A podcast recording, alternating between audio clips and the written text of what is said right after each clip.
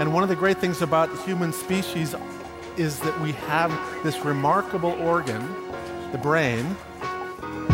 La tête dans le cerveau. Biologie, cervelle, synapses, neurosciences, physique. The human brain really is the most unique gift of our species. Avec Christophe Rodeau. Un excès de boissons alcoolisées peut parfois entraîner de désagréables conséquences qui ne seraient pas faciles à faire disparaître. La tête dans le cerveau.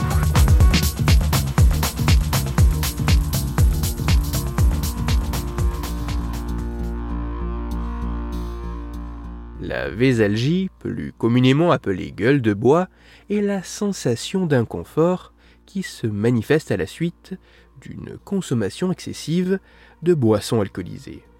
Elle apparaît quelques heures après l'absorption lorsque la concentration d'alcool dans le sang diminue et elle semble atteindre son paroxysme lorsque l'alcoolémie redevient nulle.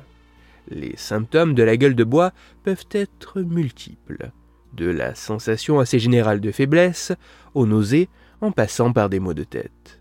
Il semble que l'intensité des symptômes ressentis puisse augmenter avec la quantité d'alcool consommé.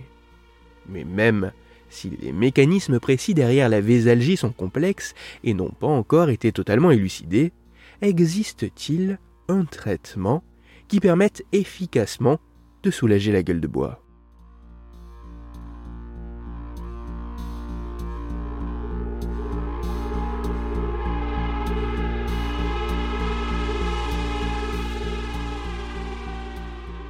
C'est pour tenter d'apporter un début de réponse à cette question que des chercheuses et chercheurs anglais ont mené une méta-analyse dont les résultats ont été publiés dans les pages de la revue scientifique Addiction en 2022. Pour leurs travaux, les scientifiques ont passé en revue les résultats de 21 études menées au total sur près de 400 participants, s'étant penchés sur l'efficacité de tel ou tel traitement dans le but de soulager la gueule de bois.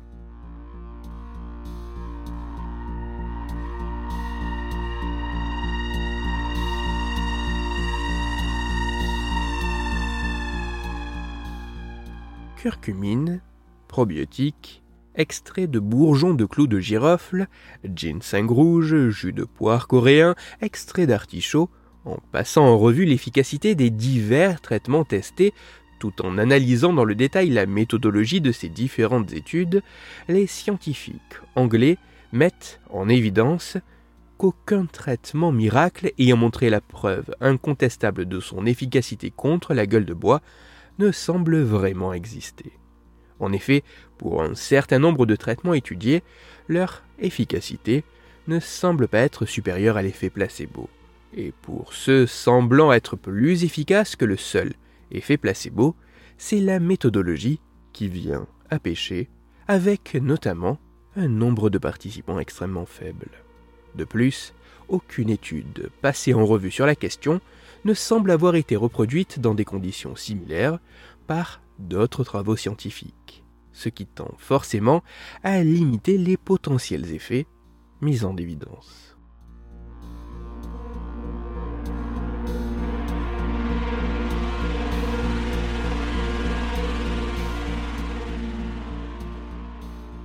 Même si certains traitements contre la gueule de bois pourraient avoir un intérêt, les éléments scientifiques liés à leur effet sont bien trop faibles pour en attester l'efficacité. D'autres études doivent donc être conduites sur davantage d'individus dans des contextes expérimentaux mieux contrôlés et sur des éléments vraiment comparables avant de pouvoir effectivement se prononcer. Pour l'heure, il semble qu'aucun traitement réellement efficace ne soit en mesure de soulager la vésalgie. Seul le fait de s'abstenir de boire de l'alcool ou d'en consommer avec modération semble être le moyen le plus sûr de prévenir les symptômes de la gueule de bois. Pour aller plus loin, je vous renvoie vers un article disponible gratuitement en ligne qui a pour titre Comment lutter scientifiquement contre la gueule de bois. Il est écrit par Hervé Rattel et il est à retrouver sur le site science et avenir.fr.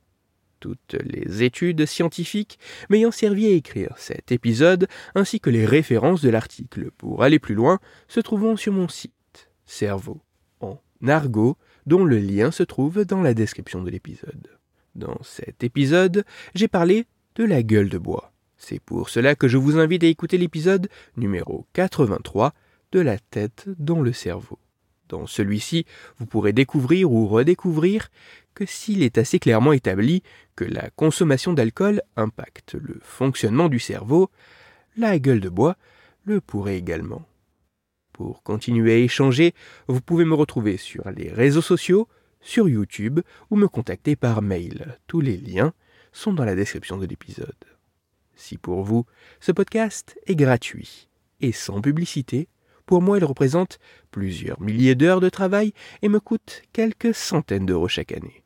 Alors, un très grand merci à toutes celles et ceux qui prennent le temps de me faire des retours, de partager mon travail sur les réseaux sociaux et de me laisser de très sympathiques commentaires et 5 étoiles sur les plateformes d'écoute de podcast. Christophe Rodeau. La tête dans le cerveau.